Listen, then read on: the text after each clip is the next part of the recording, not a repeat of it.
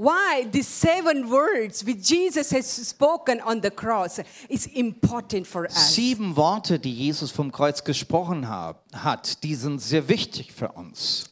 The First Corinthians chapter 1 verse 18 says, 1. Korinther, Kapitel 1, Vers 18. For the message of cross is foolishness for those who are perishing. Denn das Wort vom Kreuz ist denen, die verloren gehen, Torheit. But to us who are being saved, it is the power of God. Uns aber, die wir errettet werden, ist es Gottes Kraft. The cross of Jesus is power for us. Das Kreuz von Jesu ist Kraft für uns.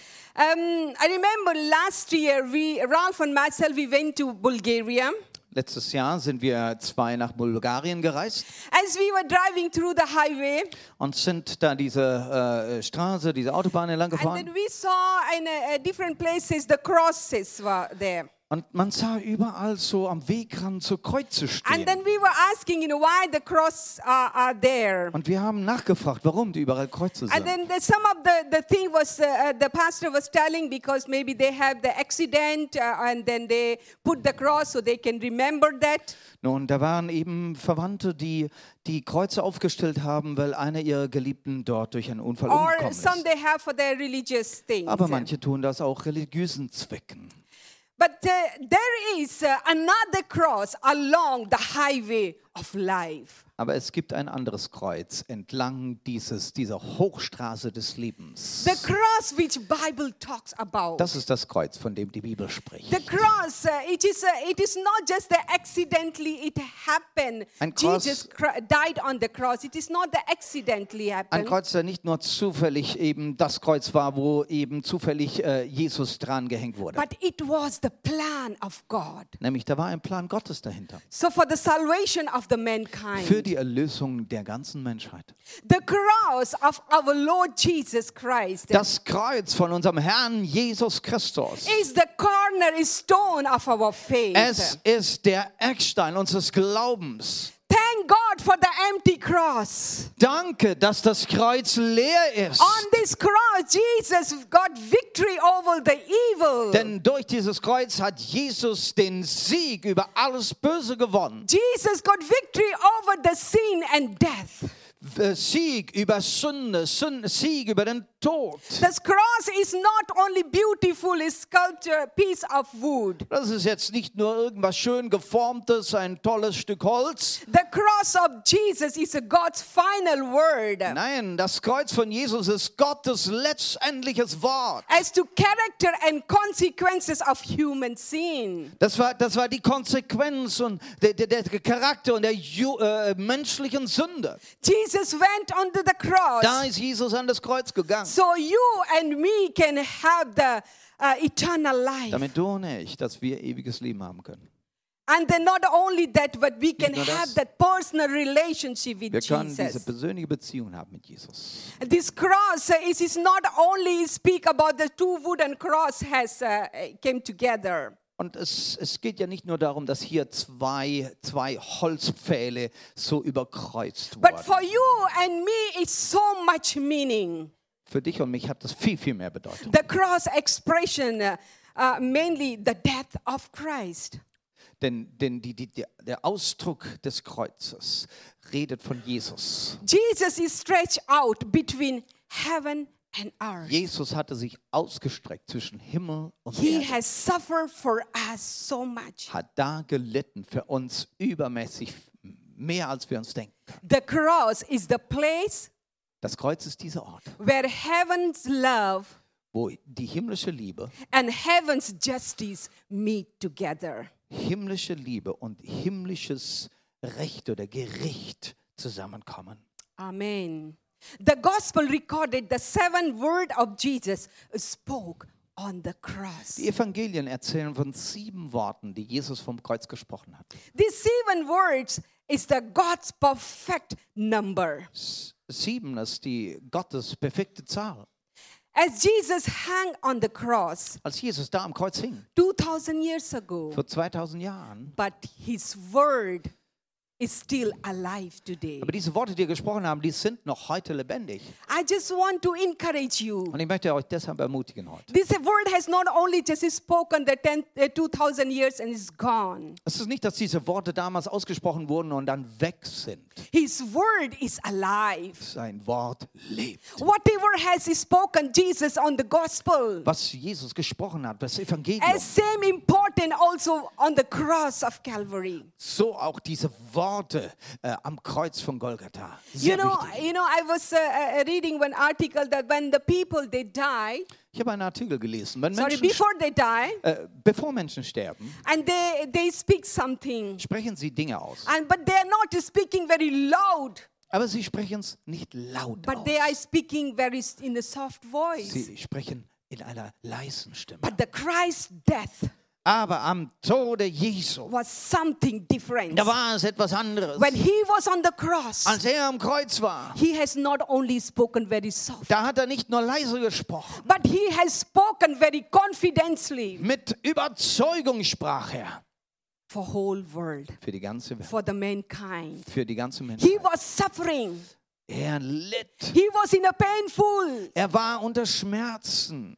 but he has spoken the powerful, wonderful seven word for Aber er rief heraus diese wunderbaren sieben lebensbringende Worte. I want to encourage you Und so all. möchte ich euch This ermutigen morning, heute, heute Morgen. Open your heart Öffne dein Herz. because Dafür, the Holy Spirit want to speak denn to der Heilige. Geist möchte zu uns sprechen. The Bible says, Und so sagt die "Who Bibel, has ears? wer Ohren hat, Let them hear der höre, what the Spirit of God was der says." Geist Gottes sagen möchte. Today, Heute. I'm having the seven wonderful preachers. Ich habe sieben wunderbare Prediger, They have prepared, die ein Wort vorbereitet haben. and we're going to receive it. Und wir werden es From von them. ihnen empfangen. And before that, we will hear. Before the uh, the seven word, we will hear. Bevor wir das erste Wort hören werden, Um, I have the small clip of crucifixion of Jesus. habe ich nochmal einen Clip, einen Videoclip von euch. Es geht um die Kreuzigung Jesu. Let us little bit fill with Christ. Dass wir ein bisschen hineinkommen in das Gefühl, wie es war, what für He has Christus, done for you was and er me. am Kreuz für dich und mich getan hat. Amen. So, guten Morgen. Jetzt muss ich irgendwie eine Kurve kriegen, ne? Okay, ich äh, möchte mit einer ganz ungewöhnlichen ähm, ja, Bitte beginnen. Und zwar, die Jugendlichen werden sich gleich freuen, ich bitte euch alle ganz kurz, eure Smartphones rauszuholen. Das ist ganz wichtig. Ich möchte die alle sehen. Und wenn du kein Smartphone hast, dann zeig mir deinen äh, Notizblock oder irgendeinen Zettel. Also das wirst du brauchen. Okay? Habt ihr alle sehr schön. Smartphones? Sehr gut. Okay. Sehr schön. Da sehe ich keine Smartphones. Ja, sehr gut. okay, gut. Ich freue mich heute mit euch über das Wort Gottes zu sprechen, denn das Wort Gottes lehrt uns zu leben, so zu leben, wie es Gott gefällt. Es zeigt uns, was richtig, was falsch ist, was uns oder unseren Nächsten gut oder schlecht tut. Ja? Und vor allem zeigt uns auch das Wort den Wesen Gottes, ja, und natürlich auch, wie wir als Christen sein sollten, ja, so wie Christus war, voller Liebe, voller Gnade, voller Barmherzigkeit und Mitgefühl. Und so sind wir alle, nicht wahr? Wir werden nie enttäuscht, oder? Wer kann das also? Wir werden nie enttäuscht, wir werden nie sauer, wir werden nie äh, beleidigt oder wir werden nie, man muss sich bei uns gar nicht entschuldigen, ja, wir sind ja nie nachtragend, ja. Und wir sehen in einem immer das Gute und nie seine Schwächen oder seine ja, Fehler. Ne? Schön wär's, aber naja, wer kennt es nicht? Manchmal wird man so richtig enttäuscht, ja. Manchmal wird man hintergangen, ja, und oder verletzt, ja. Und dann, dann, dann bist du da drinnen, ja, und du verstehst es nicht, ja. Du sagst, warum tut diese Person das? Oder wie kann man nur? Oder wo ist die Liebe, ja? Und, ähm, und das alles ist in unseren Augen so ungerecht. Und vielleicht für diesen einen Moment oder für eine Weile ist diese Person für, die, für dich ein größter Feind. Ja. Und ähm, Es tut so weh und man ist richtig so verletzt oder sauer oder sogar wütend, ja? Und es tut weh vielleicht, weil diese Person dir so wichtig ist. Vielleicht, weil das Partner, dein, dein Partner ist. Oder vielleicht, weil das ein bester Freund ist. Es tut so weh, vielleicht, weil du diese Person noch gestern deine Sorgen anvertraut hast und jetzt hintergeht sie dich, ja? Es tut so weh, vielleicht, weil, weil, weil die Person dir einfach wichtig ist oder weil du dich einfach hintergangen fühlst, ja? Und es tut weh und es packt dich so richtig, ja? Und lässt nicht los. So, jetzt kommen die Smartphones in Einsatz. Wenn du in so eine Situation steckst, ja, wenn eine Person, wenn, wenn da ist, diese eine Person ist da, ja, dann möchte ich, dass du jetzt ganz kurz dein Smartphone rausholst. Also alle holen die Smartphones raus oder Zettel und dass du jetzt Name von dieser Person da reinschreibst. Und damit keiner sich beobachtet fühlt, wir schreiben alle was rein, okay? Also Du schreibst, wenn du verletzt bist oder sauer, Person, die, Name dieser Person rein oder mein Name. Es ist okay für mich. Okay, ich bin Olga. okay, also ich zähle bei drei und ich schreibe alle, ja, weil ich möchte nicht, dass jemand sich einfach ähm, ja, unwohl fühlt. Also, ein, zwei, drei. Ich schreibe den Namen bitte rein.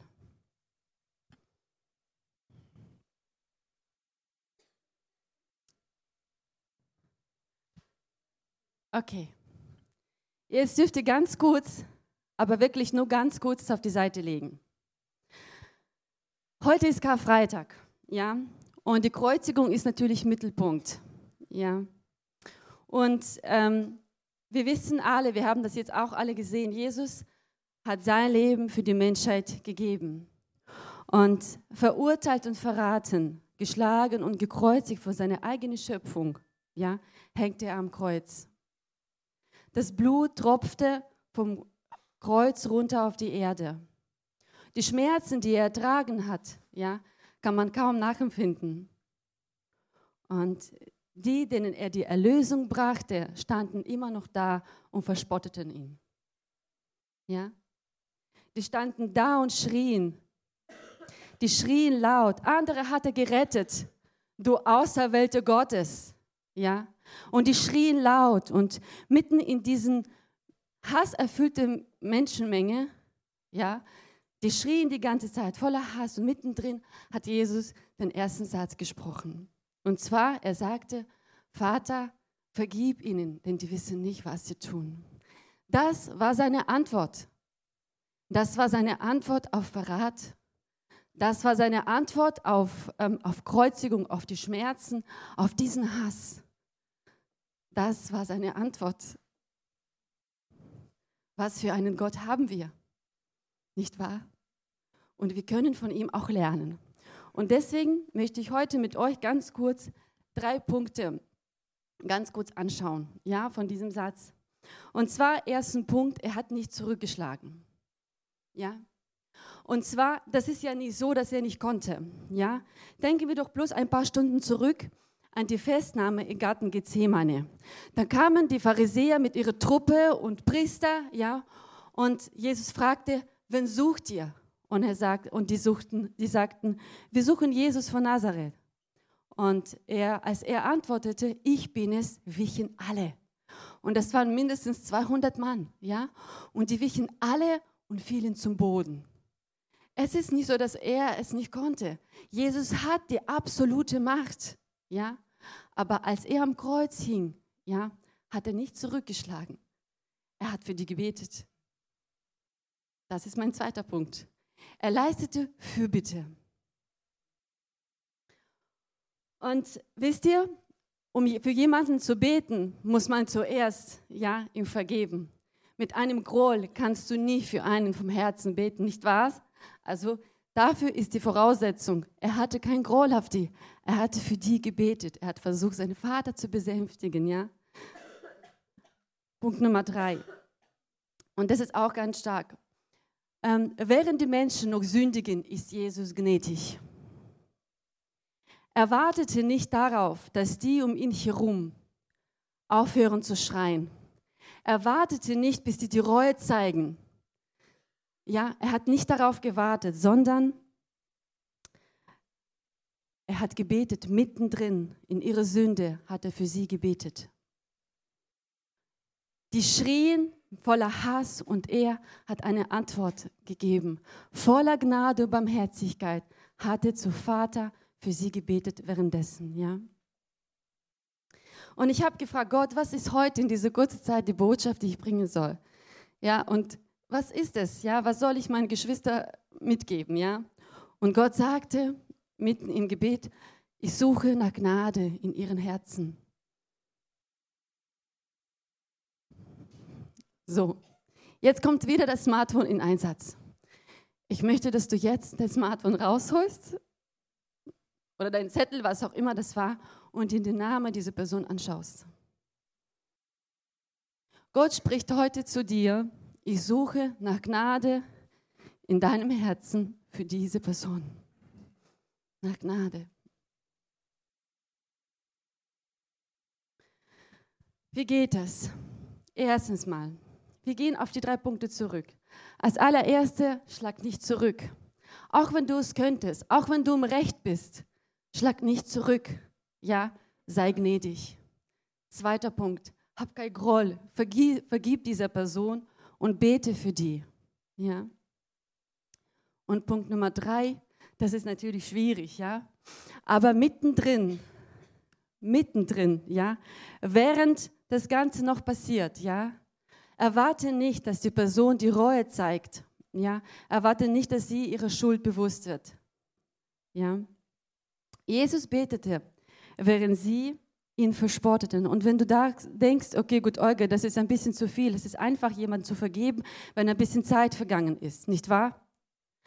Aber, ähm, und Jesus ist einfach Gott und das konnte er. Aber ein Mensch, es ist viel zu schwer mittendrin, ja?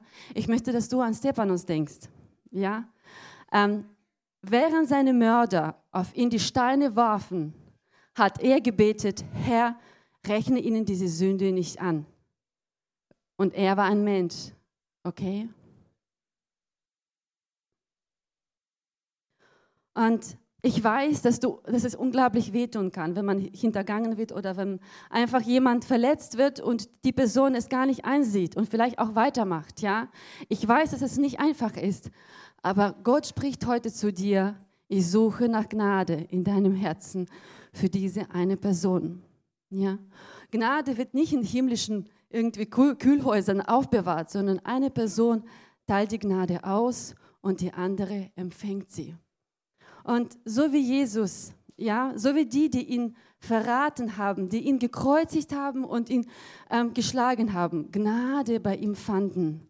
So wie wir jeden Tag, trotz unserer Fehler, Gnade bei unserem Herrn finden, möchte ich, dass diese Person heute Gnade bei dir findet. Okay? Und wie einfacher und wie, ja, wie einfacher wäre es, zusammenzuleben in einer Einheit, wenn wir etwas mehr Gnade füreinander übrig hätten. Amen. Ich bete noch kurz. Jesus, wir danken dir, dass du so liebevoll und so gnädig bist. Wir danken, dass du unser Vorbild bist und wir wollen von dir lernen. Vater, ich danke für jeden Einzelnen, der jetzt Name aufgeschrieben hat. Und ich bitte dich, Herr, dass du die Person stärkst und dass du ihr einfach beiseite stehst. Ich danke, Herr, dass du heute zu jedem Einzelnen, durch jeden Einzelnen von uns sprechen wirst und dass du dein Werk tun wirst. In Jesu Namen. Amen. Liebe floss blutrot um unser Willen. Danke, Jesus. Amen.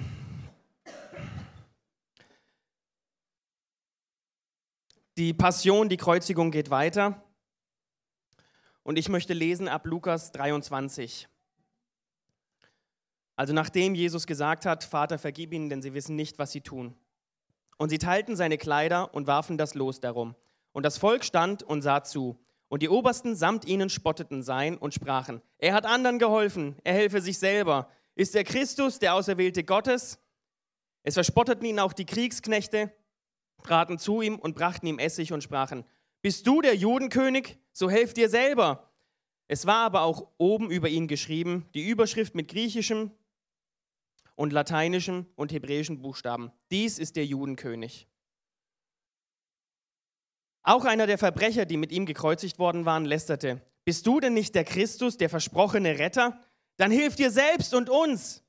Aber der am anderen Kreuz wies ihn zurecht. Du bist genauso zum Tod verurteilt worden wie dieser Mann.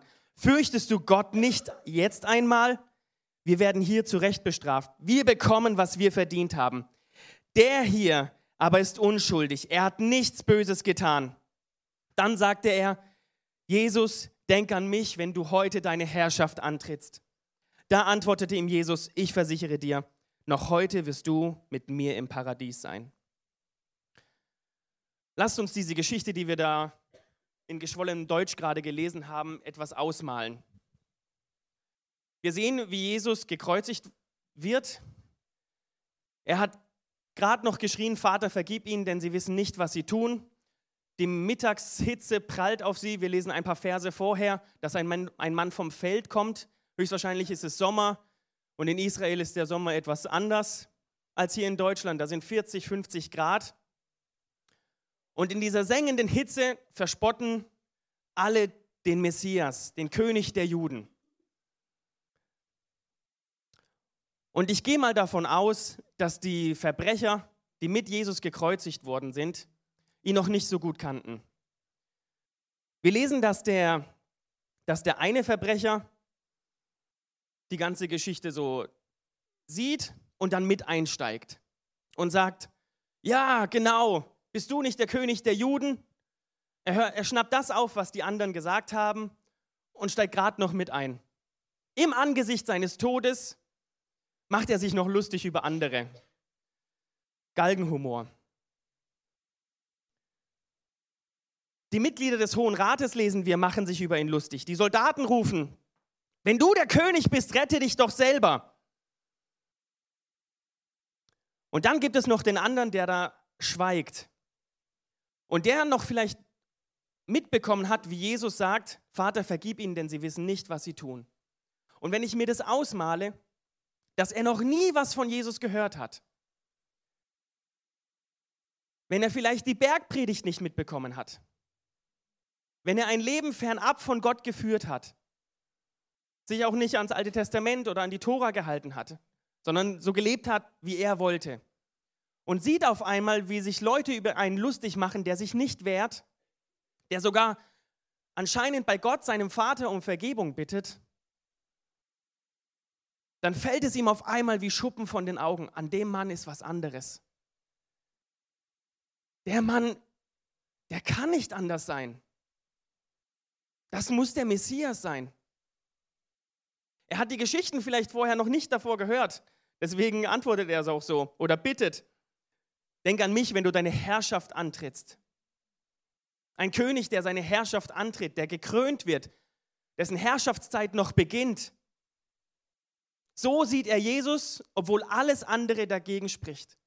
Nur durch den einen Satz, den Jesus vielleicht gesagt hat, mit Vater, vergib ihnen, denn sie wissen nicht, was sie tun. Dieser Satz bringt sein ganzes Denken, sein komplettes Handeln wegzuschmeißen und diesen Mann auf einmal anzusprechen und sagen, denk an mich, wenn du deine Herrschaft antrittst.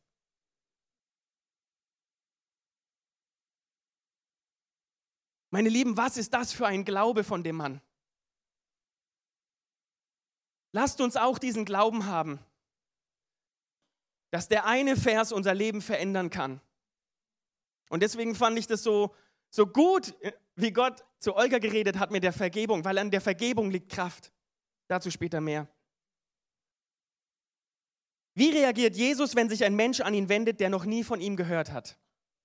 Er sagt nicht, ah, in deiner Jugend, in der Mitte hättest du dich vielleicht bekehren müssen. Kannst du mit dem Wort bekehren überhaupt was anfangen? Nein. Er begegnet ihn auf Augenhöhe, schaut ihn mit seinem zerfetzten, blutenden Gesicht an, vielleicht mit, den letzten, mit der letzten Kraft und spricht ihm eine Zusage zu, die nur Jesus treffen kann. Und sagt zu ihm voller Hoffnung, voller Zuversicht, entgegen aller Umstände, heute noch wirst du mit mir im Paradies sein.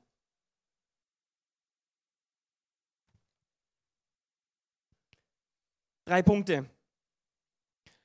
Wenn du heute hier bist, noch nie was von Jesus gehört hast, dann möchte ich dir sagen, keine Sünde ist so schwer, keine Sünde so groß, als dass Jesus sie dir nicht vergeben kann, wenn du mit Herzen bekennst und bereust.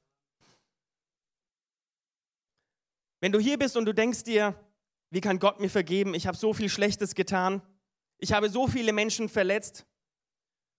Vielleicht denkst du dir auch, mein Name steht jetzt in 90 Prozent der Smartphones hier. Dann, selbst dann kann ich dir sagen, deine Sünde ist nicht so groß, als dass Jesus sie dir nicht vergeben kann. Es gibt einen Gott, der sich für dich interessiert und eine Beziehung mit dir haben möchte. Und wenn du diese Entscheidung noch nie getan hast und du dir denkst, ich will so sein wie der Verbrecher, der auf Jesus zugeht, dann komm später nach dem Gottesdienst auf die Pastoren zu. Mein zweiter Punkt, die Kraft der Verbe Vergebung hat eine so unvorstellbare Macht. Ich möchte anknüpfen auf, auf dem, was die Olga gesagt hat. Wenn du heute hier bist und dieser Punkt hat meine komplette Botschaft durcheinander gebracht, weil erst heute Morgen dieser Punkt mir so bewusst geworden ist. Aber in der Bibel, wenn Sachen wiederholt werden, dann möchte der, der Schreiber da einen ganz besonderen Augenmerk drauflegen. Die bekannteste Bibelstelle ist wahrscheinlich, freut euch alle Zeit, abermals sage ich euch, freut euch. Also da legt uns Paulus das ganz nah ans Herz. Und genauso ist es heute mit der Vergebung. Vielleicht kommt sie jetzt in jeder, egal. Mit der Hilfe Gottes kannst du genau den Menschen vergeben, die dir Schaden zufügen wollen oder die dir geschadet haben. Und was ich noch spannender finde, ist, wenn wir als Gemeinde lernen zu vergeben, nicht nur denen, unseren Feinden, dann hat es eine Außenkraft nach außen. Wisst ihr, Jesus hat nicht dem Verbrecher, der sich ihm zuwendet, vergeben. Er hat den anderen vergeben. Und dadurch wurde dem Verbrecher erst klar, der Mann ist anders. Wenn wir vergeben, setzen wir eine Freiheit, eine Kraft in uns frei, eine Liebe, dass wenn Menschen uns das erste Mal begegnen, dass die auch diese Freiheit haben wollen, diese, diese Vergebungskraft. Und mein dritter Punkt ist, jetzt so zu leben, als hätte deine Entscheidung noch Zeit, denn man kann ja bis an sein Lebensende warten, bis man gekreuzigt wird oder bis man stirbt.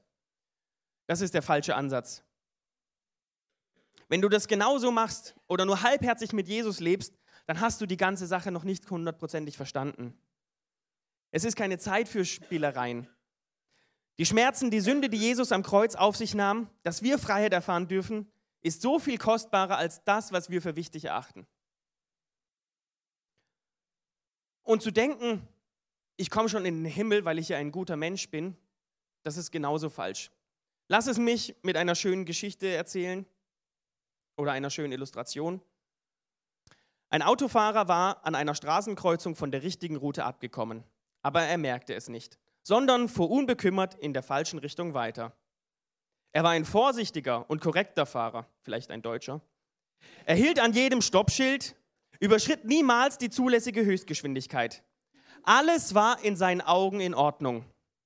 Nur die Richtung war falsch. Und mit dem Sündenfall ist die Richtung automatisch falsch. Und du wirst nicht in den Himmel kommen, wenn du nicht Jesus als deinen Retter annimmst. Also, lasst uns eine Gemeinde sein, die so vor Vergebung gerade so strotzt. Lasst uns nicht so weiterleben wie bisher, sondern lasst uns durch unser Handeln unbewusst Leuten die Liebe Gottes bringen, indem wir vergeben, indem wir die Entscheidung heute ganz neu treffen, ich möchte mit dir leben und nicht erst im Augenblick meines Todes. Was für eine Kraft haben wir dann? Vergib. Amen. Hey Gemeinde.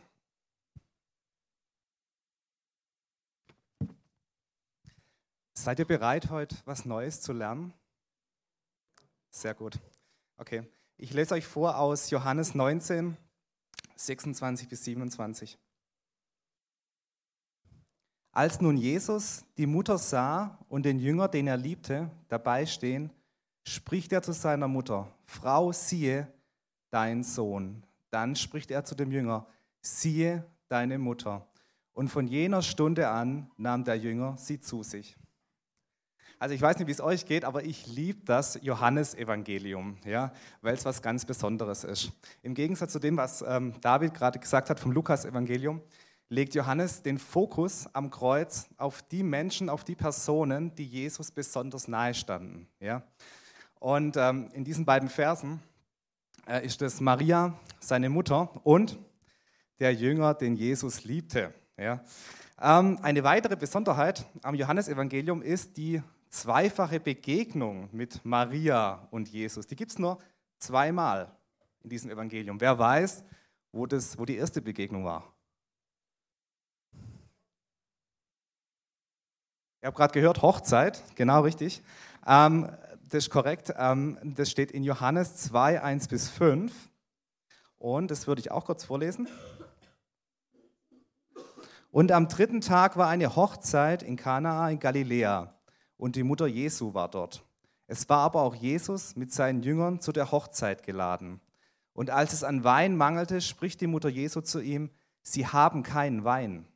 Und Jesus spricht zu ihr, Was habe ich mit dir zu schaffen, Frau? Meine Stunde ist noch nicht gekommen. Seine Mutter spricht zu den Dienern, Was irgend er euch sagen mag, tut. Okay, also interessant ist schon das, das ganze erste Wunder, weil es auch voller Symbolik ist. Es geht um eine Hochzeit es geht um Wein. Jesus ist da mit seinen Jüngern und die Maria erkennt, dass da was fehlt. Ja, aber das, was mich da angesprochen hat, wenn, wenn ich das Johannes-Evangelium so lese, in meinem Leseplan, ich weiß nicht, wie das euch geht mit dieser Stelle, meine Stunde ist noch nicht gekommen. Was meint Jesus damit? Meint er damit, die Stunde des Weinmachens ist noch nicht gekommen? Weil, ja, er hat dann später Wein gemacht. Ja, wir haben es ja dann, äh, kann man dann weiterlesen. Ähm, nein, ich glaube tatsächlich, dass dass diese, diese schroffe äh, Antwort auf, auf Maria wirklich auch einen Spannungsbogen bildet, der sich am Kreuz wieder schließt. Ja? Ich komme da noch, noch später ein bisschen drauf. Okay, auch von dem Mann, den Johannes, der Jünger, den Jesus liebte, nennt, lesen wir genau zweimal in diesem Evangelium. Wer weiß, wo die erste Begegnung ist? Abendmahl, genau richtig, beim Abendmahl. Wir haben es gerade vorhin gefeiert. Das Abendmahl im Johannesevangelium steht im Kapitel 13 und es zieht sich recht lange. Ich, wir gehen da jetzt nicht in den Text rein, aber ich habe noch eine weitere Frage. Wisst ihr, wo sich der Jünger, den Jesus liebte, beim Abendmahl befand? An der Brust sagt Schlachter, richtig? Elberfelder sagt im Schoß Jesu. Also auf jeden Fall war es ähm, ziemlich nahe, das kann man mal sagen. Ähm, jetzt, was, was denken wir, wenn wir diese letzten Worte Jesu hören, Johannes 19, 26 und 27, was sind unsere Gedanken, was Jesus dort rüberbringen will am Kreuz? Wir haben es gerade vorhin schon gehört, die, sind, die wiegen schwer, die letzten Worte. Ja? Und wenn ich das so lese und, und gelesen habe, dachte ich immer nur, hey, war das, war das so eine rein soziale Komponente? Das heißt, wollte Jesus einfach nur, dass es seiner Mutter gut geht und dass der Jünger auf die Mutter aufpasst und dass sie gegenseitig aufeinander aufpassen. Bestimmt auch, ja. Aber ich glaube tatsächlich, dass er uns auch etwas Tieferes vermitteln wollte mit diesen letzten Worten. Ähm, ich glaube, es war nicht nur ein letztes Vermächtnis von Jesus an seine Mutter und an seinen Jüngern. Ich glaube tatsächlich, es war ein Bild auf die entstehende Gemeinde. Ja? Ähm, es war ein Bild für uns heute. Maria und der Jünger stehen für zwei Seiten der Gemeinde. Denken wir kurz zurück an die Situation beim ersten Wunder, die Hochzeit. Ähm, Maria, müsst, müsst ihr genau aufpassen, dass, dass er dabei bleibt. Maria glaubte an Jesus. Das hört sich jetzt komisch an. Ja? Sie hat ihn geboren und sie hat die ganzen Prophezeiungen über ihn gehabt, richtig? Aber hey, bis dahin hat er noch nichts getan. Bis dahin hat er nur Stühle und Tische gemacht. Ja? Er hat noch kein Wunder gewirkt. Okay? Aber sie, sie kannte das, was über ihn ausgesprochen wurde. Ähm, sie sieht einen Mangel ja, bei diesem ersten Wunder. Sie sieht, dass Wein fehlt. Und sie kommt erwartungsvoll damit zu Jesus. Maria steht somit stellvertretend für die, die an Jesus glauben und mit einem Mangel zu ihm kommen. Vielleicht geht es dir heute so. Ja? Ähm, der Jünger, den Jesus liebte. Zurück zum Abendmahl, Johannes 13. Der Jünger war Jesus intim nahe. Okay, am Schoß. Ähm, war damals mit Sicherheit auch nicht üblich, dass die einfach so aneinander gelehnt sind. Also ähm, vor allem auch Männer untereinander. Also das wäre jetzt komisch, wenn der Arthur jetzt hier so zum Edmund rüber kuscheln würde irgendwie. Da würde denken, alles klar, äh, ja, genau. ähm, aber offenbar hatte der Jünger kein Problem damit, so nah bei Jesus zu sein. Das hat ihm nichts ausgemacht. Ja? Ähm, was ich auch interessant finde, der Jünger, der wusste auch, dass Jesus ihn liebte. Wisst ihr? Wir nennen ihn der Jünger, den Jesus liebte, aber er wusste auch, dass Jesus ihn liebte. Ähm, genau, er bot in diesem Abendmahl-Setting, ja, bot er den anderen Jüngern einen Zugang zu Jesus. Die hatten nämlich eine Frage an ihn. Okay? Da ging es darum, wer ihn verraten wird, das sei aber hier mal sekundär. Ähm, Fakt ist, dass dieser Jünger einen Zugang bot zu Jesus. Ja? Petrus hat ihn nämlich gefragt, hey, frag mal Jesus. Ja? Und Petrus hätte auch Jesus direkt fragen können, habe er aber nicht getan, ja? weil der wusste, der andere Jünger hat einen besseren Zugang. Ja? Also interessant. Ja? Ähm, dieser Jünger steht somit stellvertretend für einen Glaubensvermittler. Ja? Er war Jesus sehr nahe und er bot auch einen Zugang eben für andere durch sich selbst. Und vor dem Kreuz werden beide Seiten, die erwartungsvolle Seite, für die Maria steht, und die glaubensvermittelnde Seite, für die der Jünger, den Jesus liebte, steht, aufeinander verwiesen. Okay, das war im Wesentlichen meine ganze Message, aber ich möchte es noch kurz persönlich machen. Ich habe mir gedacht, wo bin ich da? Und ich bin oft wie Maria. Ich komme mit einem Mangel, ich komme mit einer Erwartung hierher. Ja? Und wenn du dich dann umguckst bei uns im Missionswerk, wir haben viele tolle Jünger, die, die Jesus liebt. Und einer von denen ist Dennis Schröpfer. Und ich liebe ihn ganz besonders. Und vor zwei Wochen war hier ein prophetisches Seminar. Und ich hatte am gleichen Abend, habe ich gelehrt in der Bibelschule. Und ähm, war auch ein bisschen aufgeregt. Naja, ich laufe rein und die waren schon im Lobpreis und äh, ich sehe Dennis da stehen und dachte, jetzt gehe ich kurz zum Dennis und drücke schon einfach kurz. Und Dennis, der ist so lieb, der, der nahm mich gleich in den Arm und hat noch zwei dazugeholt und haben einfach gebetet noch für mich, haben sie dann. Es war so stark und so glaubenserfüllend. Ich bin da rausgelaufen, so, ja, wie wenn vom Daniel wegläufst, so ungefähr, ja. Äh, äh, und genau. Ich weiß nicht, wo du gerade bist. Bist du eher gerade so die Maria oder bist du eher gerade so wie dieser Jünger, der ganz nah bei Jesus ist? Fakt ist, wir sind auch auf, Jesus verweist uns wirklich zueinander, ja, in dieser Situation. Okay, das war's.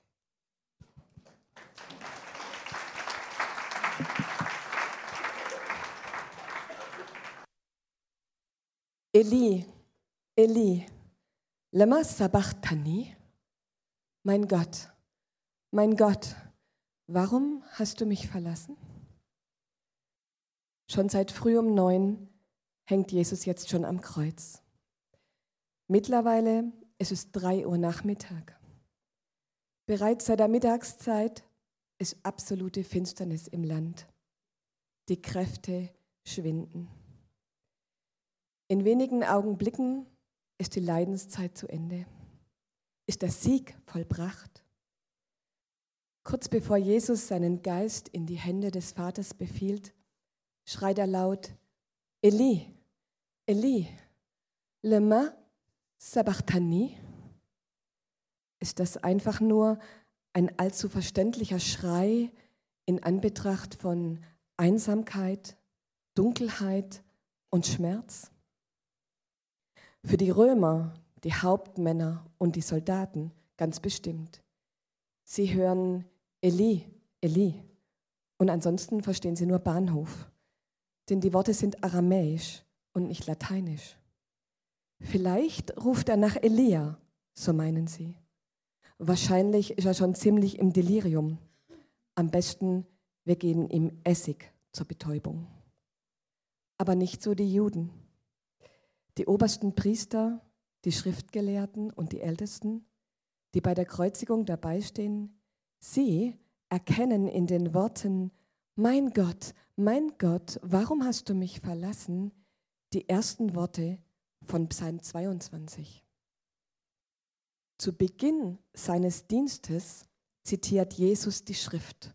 Ihr wisst, in der Versuchung, in der Wüste. Und auch am Ende seines Dienstes betet Jesus aus der Schrift, aus dem jüdischen Gebetbuch, aus den Psalmen. Ja, die letzten Worte des Sohnes David, des erwarteten, aber verworfenen Messias, sind Worte von König David, Worte aus der Schrift. Für die Juden war es durchaus üblich, dass man nur die ersten Worte einer Schriftstelle zitiert, aber jedem war damit klar, der meint den ganzen Psalm. Ähnlich so, wie wenn wir hören, der Herr ist mein Hirte, mir wird nichts mangeln. Wir kennen den Psalm 23 auswendig, jeder Vers ist uns bewusst und genauso war es für die Juden mit Psalm 22. Sie waren da damit einfach vertraut. Aber was steht denn dort eigentlich? Da heißt es in Vers 7, und was ist mit mir? Ein Wurm bin ich, kein Mensch mehr.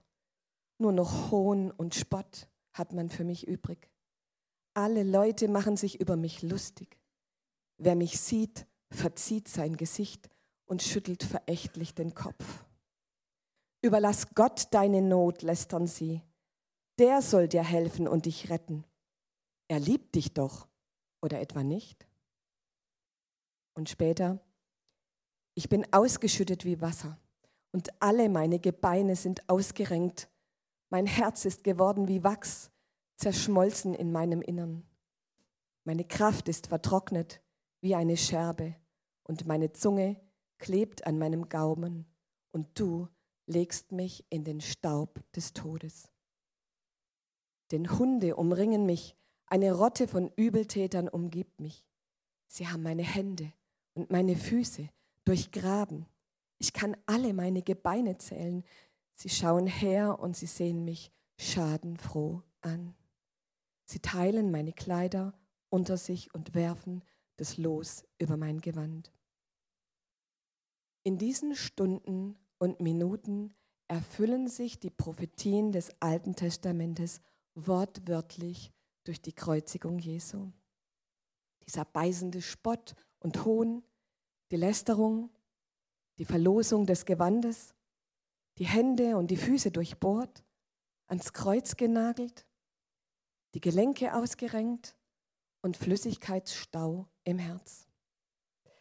Vermutlich erwähnen auch deshalb gleich zwei Evangelisten, nämlich Matthäus und Markus, diesen Schrei von Jesus. Und mit diesem Psalm wird deutlich, die Kreuzigung Jesu, das ist kein Missgeschick, das ist kein Fehler, das ist kein Zufall, sondern es ist Teil von Gottes ewigem Plan, und zwar in allen Details. Und weil die Juden den ganzen Psalm kennen, wissen sie auch, wie sich am Ende die Klage von diesem Beter in einen Jubelgesang verwandelt. Dieser Psalm spricht nicht von Niederlage, er spricht vom Sieg. In Vers 27 heißt, alle, die nach dem Herrn fragen, sollen ihn loben. Euer Leben lang dürft ihr euch daran freuen. Auch in den fernsten Ländern werden Menschen Gott erkennen und zu ihm umkehren. Ja, alle Völker werden sich vor ihm niederwerfen. Denn der Herr ist König. Er herrscht über alle Nationen. Auch die Großen dieser Erde müssen vor ihm niederfallen. Ja, vor ihm werden einmal alle Menschen ihre Knie beugen. Die kommenden Generationen werden ihm dienen. Eine wird der nächsten von ihm erzählen. Und man wird sagen, der Herr hat es vollbracht. Wenige Momente nach dieser Proklamation des Sieges stirbt Jesus, beladen mit unserer Schuld, als das Passalam, als ein Sündopfer, just in dem Moment, als wenige Schritte entfernt das Blut der Passalämmer vergossen wird. Amen.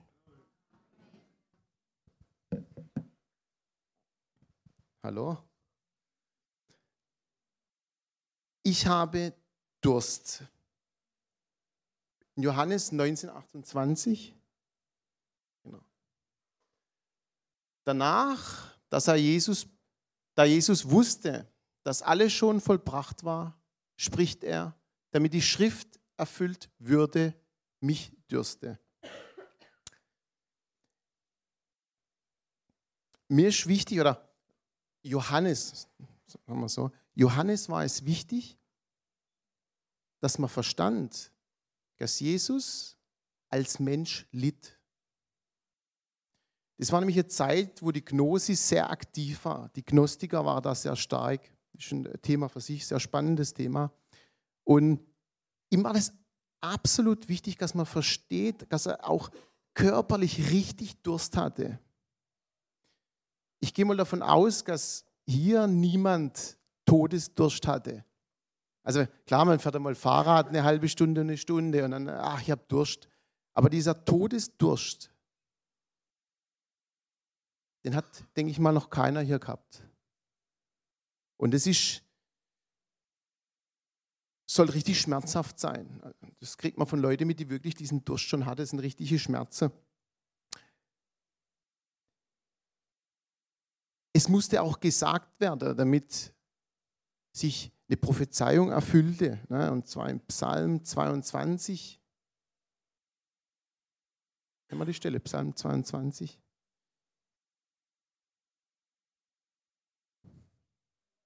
Ja.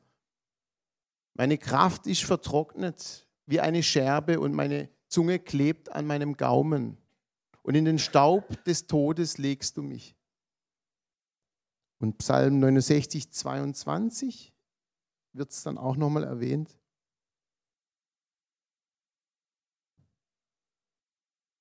Und sie gaben mir zur Speise Gift und in meinem Durst tränkten sie mich mit Essig. Damit wurde natürlich die Prophezeiung erfüllt, wo Jesus, wo es vorher gesagt hat, ne, dass das passieren wird. Wo ich das vorbereitet habe, hat meine Frau zu mir gesagt, Mimmer, das ist ja schon wirklich stark. Da musste Jesus am Kreuz wirklich starken Durst erleiden, damit wir aus einer Quelle trinken können, die nicht, die nicht erschöpft, die unerschöpflich ist, die geistig uns wirklich so viel gibt, dass wir uns drin baden können. Aber die Frage ist, und die Frage stelle ich mir immer wieder, nehmen wir dieses kostbare Geschenk in Anspruch, trinken wir auch aus dieser Quelle? Die Frage muss man sich immer wieder stellen. Ich denke, das ist auch eine wichtige Frage, weil es ist unerschöpflich und wir können wirklich voll, voll drin draus trinken und wir können drin baden. Also es ist unerschöpflich. Und es hat viel gekostet. In den Evangelien, und das ist auch eine spannende Sache, wird nur zweimal erwähnt, dass Jesus bewusst gesagt hat, ich habe Durst. Es sind nur zwei Stellen. Und zwar die Frau am Brunnen. Ne? Aber interessant ist das auch, dass Jesus ist, äh, war ein langer Marsch und Jesus läuft da und er setzt sich hin an den Brunnen und dann kommt diese Samaritanerin ne, und er geht hin und es war eigentlich eine demütigende Geschichte, denke ich mal, für ihn. Er war ja Jude ne, und fragt sie, ob sie ihm was zu trinken geben kann. Aber interessant finde ich, er trinkt nicht, gibt ihr aber die Möglichkeit, aus der Quelle zu trinken. Aus der ewigen Quelle. Ja? Und das Gleiche wiederholt sich ja letztendlich auch am Kreuz. Er bekommt einen Schwamm mit Essig ja. Ob er das jetzt getrunken hat, ich vermute nicht. An einer Stelle steht drin, dass er es, wo es geschmeckt hat, dass er es nicht angenommen hat und so weiter und so fort. Man weiß ja auch aus Quelle, dass das bei der Römer, es ist umstritten, aber bei der Römer war das auch ein Mittel, damit man länger leidet am Kreuz. Ne? Aber auch da wird sein Durst eigentlich nicht gestillt. Aber unser geistlicher Durst wird gestillt. Ja? Und ich, ich finde es sehr wichtig, weil das Problem ist, dass wir manchmal auch hypergeistig das Ganze immer sehen und denken, ah ja, es gibt sogar Christen, muss man traurigerweise sagen, das ist nur symbolisch gemeint. Ah ja, der, er war ja Gott, ne? er hat ja nicht so leiden müssen. Nein, Johannes sagt es ganz klar und es ist ganz wichtig zu wissen, er war 100% Mensch und 100% Gott. Weil diese Kräfte spüre ich immer, immer mehr, die, die, die nehmen auch Hand bei uns Christen. Jetzt nicht so bei uns, aber allgemein nimmt es teilweise zu, dass Leute sagen, ja, er litt nicht so. Doch, er hatte Todesdurst. Das hat gekostet, das war kostbar. Ja, ich habe fünf Tage gefastet. Das ist nichts. Ich habe getrunken, aber. Ja, und, und, und das war für mich schon heavy. Aber nicht zu, in so einer Situation, liederweise Blut zu verlieren am Kreuz. Ja, und dann wirklich diesen Todesdurst. Interessant fand ich auch, und es ist auch was, was gern übersehen wird, er hat es ja freiwillig gemacht.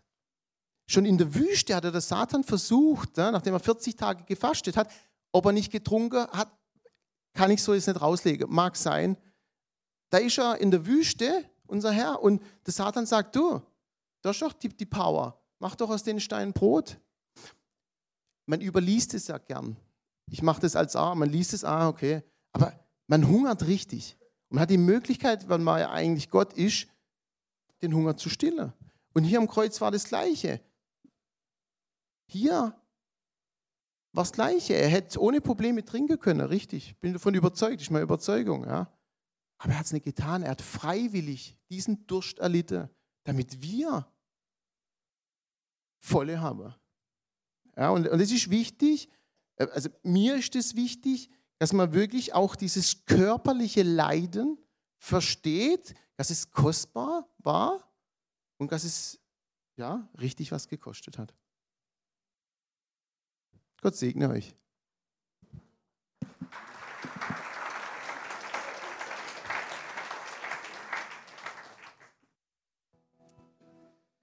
Amen.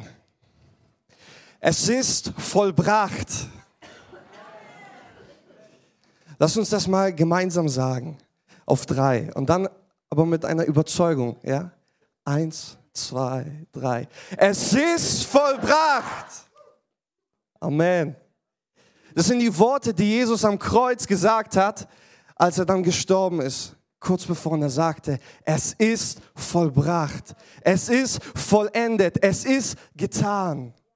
Und diese Worte, diese verbinden Vergangenheit und Zukunft. Nämlich sie ver, verbinden die Vergangenheit der Menschheit und deine Zukunft. Nämlich ähm, es gibt verschiedene oder es gibt eine Vorgeschichte, einen Grund, warum Jesus diese Worte genannt hat. Die Worte, es ist vollbracht. Die hat er nicht gesagt, damit es getan ist, sondern die haben eine bestimmte Bedeutung. Und am Anfang, als Gott die Erde schuf, schuf er den Menschen als Krone seiner Schöpfung. Doch der Mensch, der sagte, ich will meinen eigenen Weg gehen und hat sich vom, von Gott getrennt. Und was kam bei dem Menschen in sein Leben, als er die Trennung vollzogen hat von Gott? Es kam Krankheit in sein Leben, Tod kam in sein Leben, Gebundenheit und, und Leid. Nämlich in der Trennung von Gott gibt es nur Leid. Doch Gott wollte diesen Zustand nicht akzeptieren. Und hier beginnt die Vorgeschichte. Nämlich hat Gott gesagt, dass er den ersten Schritt wieder zum Menschen hinwagt. Er möchte sich dem Menschen zuwenden. Und das hat er getan durch seinen geliebten Sohn Jesus Christus. Und was hat Jesus gemacht? Bevor er gestorben ist, hat er hier auf der Erde einen Dienst. Und in diesem Dienst hat er den, den Menschen gedient. Den Menschen, die eigentlich von ihm weggegangen sind. Er hat die Menschen geheilt. Er hat die Menschen befreit. Er hat gepredigt. Er hat den Menschen Werte ans Herz gelegt. Zum Beispiel die Bergpredigt. Er baute die Menschen auf, die, die schwach waren. Und er sprach sie von der Sünde frei. Als die Frau beim Ehebruch zum Beispiel äh, ertappt wurde, sprach er sie von ihrer Schuld frei indirekt, aber er hat es getan. Und das alles, was Jesus hier auf der Erde getan hat, das war eigentlich nur die Kostprobe dessen, was Gott dir in deine Hand geben möchte. Nämlich hat Jesus hier etwas aufgebaut, ein Geschenk, was er dir dann geben möchte. Und dann, dann war es soweit. Jesus war am Kreuz. Jesus hat diese Sachen erlitten. Und dann hat er gesagt, es ist vollbracht. Ähm, Duden sagt, dass vollbracht ähm, nicht nur unbedingt etwas vollendet oder beendet bedeutet, sondern vollbracht ist etwas Besonderes vollendet, etwas Besonderes zu Ende gebracht, ein Meisterstück.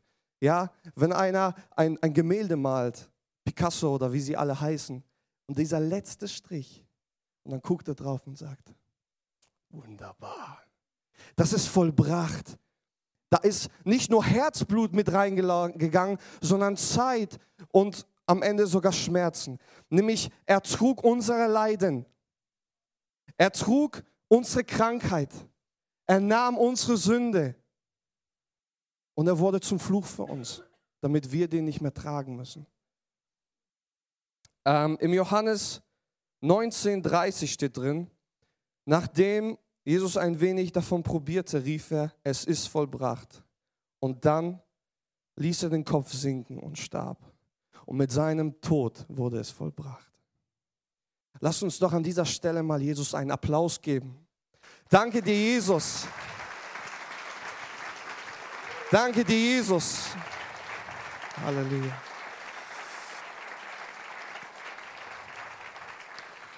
Und was ist jetzt?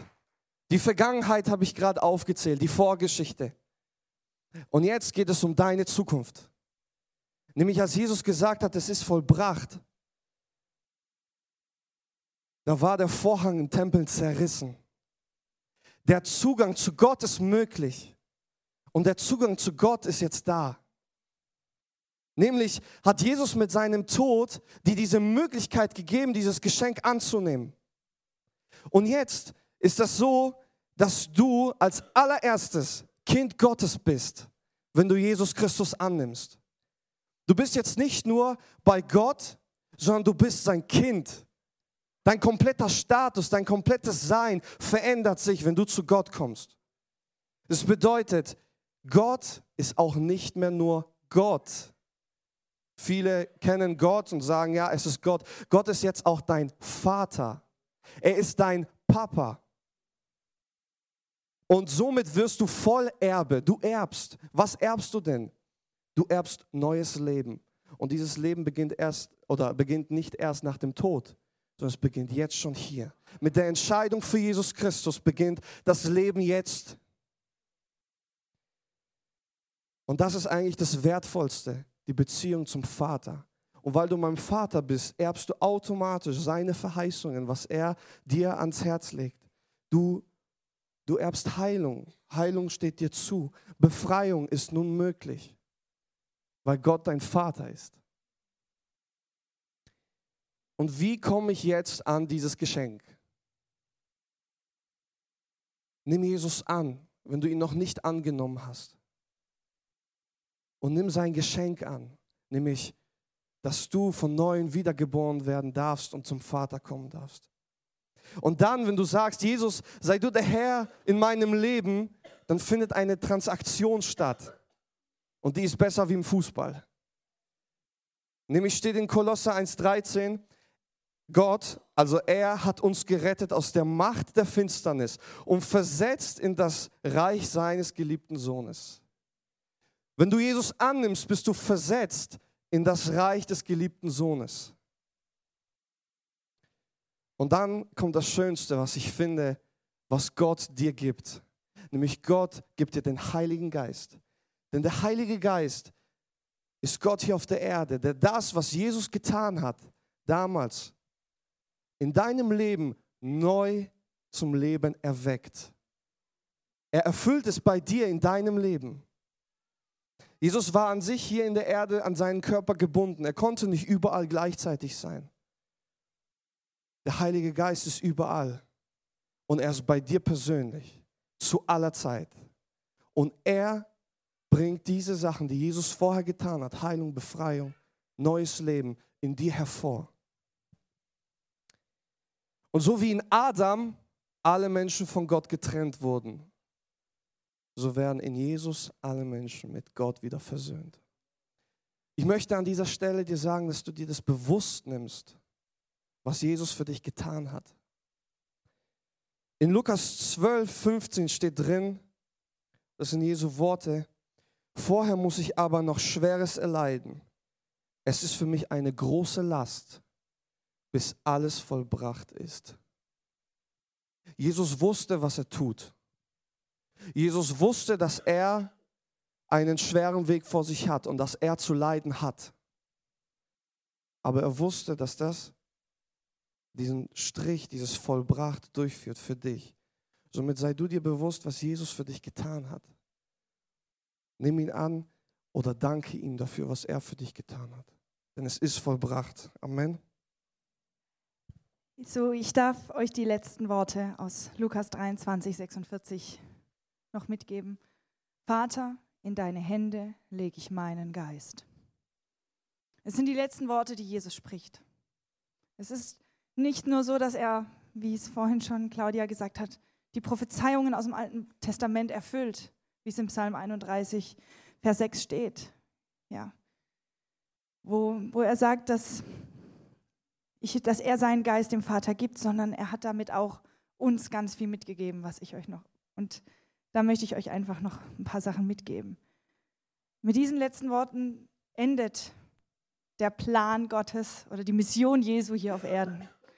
Die Mission oder der Plan, sein Leben zu geben, damit wir, du und ich, diese Beziehung, wie Simon gesagt hat, haben dürfen.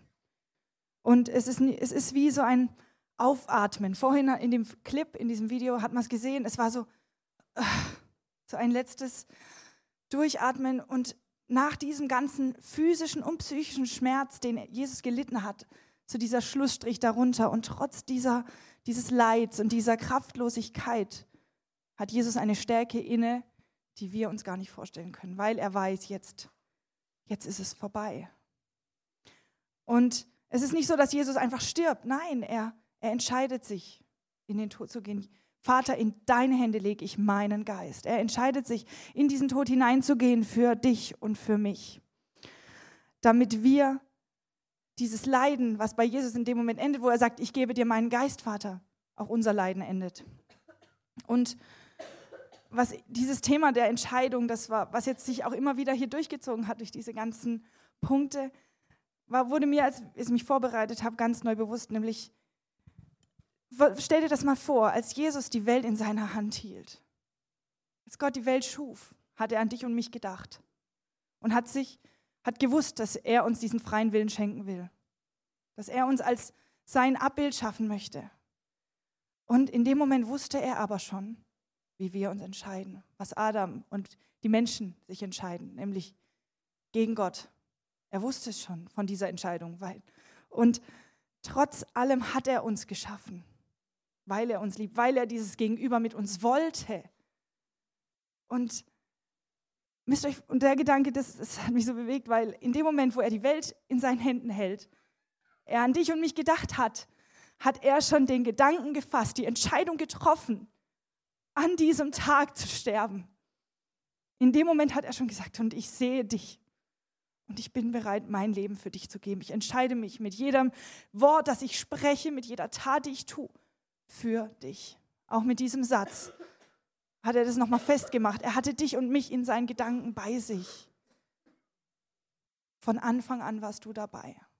Weil seine Entscheidungen, die Jesus trifft, führen immer zum Leben. Führten und führen, ja. Ich, weil ich weiß, es werden noch Generationen kommen und auch für die wird er die Entscheidung des Lebens, hat er schon getroffen. Weil aber unsere Entscheidungen sind es nicht. Wir haben unsere Entscheidungen, die zerstörerisch sind, die von Gott trennen. Aber Jesus hat es hat für uns diesen Preis bezahlt, damit wir diese Entscheidung auch für ihn treffen können. Er entschied sich, den Plan Gottes auszuführen, den Schmerz auf sich zu nehmen, weil er wusste, dass der Plan, den Gott hat, perfekt ist. Er vertraute dem Plan Gottes. Und Egal wie schwer die Trennung war, wir hatten es vorhin, mein Gott, mein Gott, warum hast du mich verlassen? Er war getrennt von ihm. Wie schlimm ist es für Jesus, der immer beim Vater war, auf einmal von ihm getrennt zu sein? Und dann, aber er war sich die ganze Zeit bewusst. Er wusste und vertraute dem Plan des Vaters. Er hatte dieses Vertrauen daran und auch aus diesem Vertrauen diese Entscheidungen zu treffen, die er traf. Und ähm, ja, weil er wusste, welcher Plan das ist, dass der Plan perfekt ist. Und so wie wir stehen auch jeden Tag vor diesen vielen Entscheidungen, wo wir auch im Vertrauen treffen oder auch so treffen. Ja, was gibt es zu essen? Was ziehe ich an? Wo muss ich heute noch überall hin? Was soll ich tun? Wir müssen immer wieder Entscheidungen treffen. Und ich möchte dich fragen oder dich herausfordern, wie sieht es mit deiner Entscheidung für Jesus aus? So wie Simon auch schon gerade aufgerufen hat, wenn du noch nie diese Entscheidung für Jesus getroffen hast, möchte ich dir das zusprechen. Jesus hat von Anfang an die Entscheidung für dich getroffen. Und hat gesagt, Vater, in deine Hände lege ich meinen Geist. So wie er diese Entscheidung getroffen hat, sein Leben für dich zu geben, so gibt er dir die Chance, heute die Entscheidung für ihn zu treffen. Aber wie sieht es auch mit deiner Entscheidung aus, mit Vergebung umzugehen, wie es Olga gesagt hat? Wie sieht es aus, damit umzugehen, wenn es Leute in deinem Umfeld gibt, denen es nicht gut geht? Wie sieht deine Entscheidung da aus, ihnen zu helfen? Wie geht es dir mit den Entscheidungen in deinem Leben für Gott, für Jesus? Und wie ist es mit deiner Entscheidung, dein ganzes Leben ihm anzuvertrauen? So wie Jesus sein ganzes Leben Gott anvertraut hat, zurückgelegt hat in seine Hände.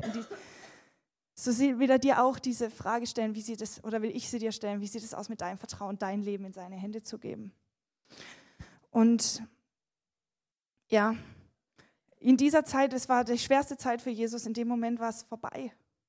Und er hat vertraut und gesagt, ja, jetzt gebe ich meinen Geist in deine Hände. Es ist, es ist, voll, es ist zu Ende. Und, aber für uns ist dadurch neu, alles neu geworden, ein neuer Tag entstanden.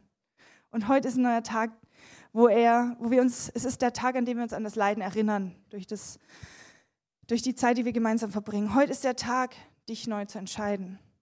Heute ist ein neuer Tag, den Vater kennenzulernen, so wie Jesus sagt, Vater, in deine Hände lege ich meinen Geist. Heute ist ein neuer Tag, dich zu entscheiden, ja, ihm selbst in den schwersten Momenten, wie bei Jesus es war, ihm zu vertrauen, dass sein Plan perfekt ist. Denn er hat den perfekten Plan, auch in diesen schweren Momenten. Ich weiß nicht, wo du heute stehst, aber er sieht dich in diesen Momenten. Und er hat den Plan, da auch für dich herauszukommen. Und Warum hat er diesen Plan für dich? Warum hat er von Anfang an an dich gedacht? Weil er dich liebt. Und er hat dich geliebt, als er die Welt in seinen Händen hielt. Er hat dich bei deiner Geburt geliebt. Er liebt dich jeden Tag. Er liebte dich gestern. Er liebt dich heute und bis in alle Ewigkeit. Amen. Every word was powerful. Jedes Wort war so kraftvoll. And the voice of the Holy Spirit for us. Ah, Die Stimme des Heiligen Geistes für jeden von uns. Uh, before we'll go for the um, um, ending song, we'll, I like to pray. Und bevor wir mit einem Abschlusslied dann äh, in den Tag gehen, möchte Father- ich noch beten. Father, in the name of Jesus, Danke, Vater, im Namen Jesus. thank you for the cross. Lord. Danke für das Kreuz, Herr. Thank you for the, uh, uh, the things which you have done on the cross for mankind. Danke für alles, was du am Kreuz für die Menschen getan hast. Thank you, Jesus, for your love. Danke für deine Liebe, Jesus. Father, thank you for unconditional love. Danke für deine bedingungslose Liebe. Lord, as we have heard today your word on the cross, Wir haben, Herr, heute nochmal uns na nachgedacht über diese Worte am Kreuz. Lord, we want to take it with Und us. nein, wir nehmen sie mit uns. Where, wherever we have to work in our life, we want to work it out. Und da, wo wir äh, Stellen haben, wo wir dran arbeiten sollen, Herr, das wollen wir auch tun. Thank you, Lord, you have set us free from the bondage of sin. Und danke, dass du uns freigesetzt hast von der Bande der Sünde. And you have given us the eternal Und life. du gibst uns das ewige Leben. In Jesus' name I pray. So bete ich im Namen Jesus. Amen. Amen. Let us stand together. Wir wollen gemeinsam stehen. And we like to read the, uh, together John 14, verse 27. Aus Johannes 14, Vers 27, der Segen von Jesus.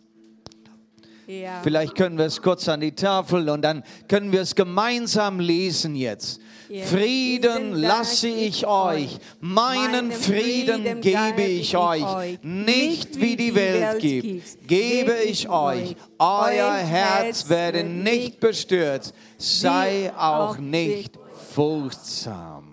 Amen. Amen. Gott segne euch.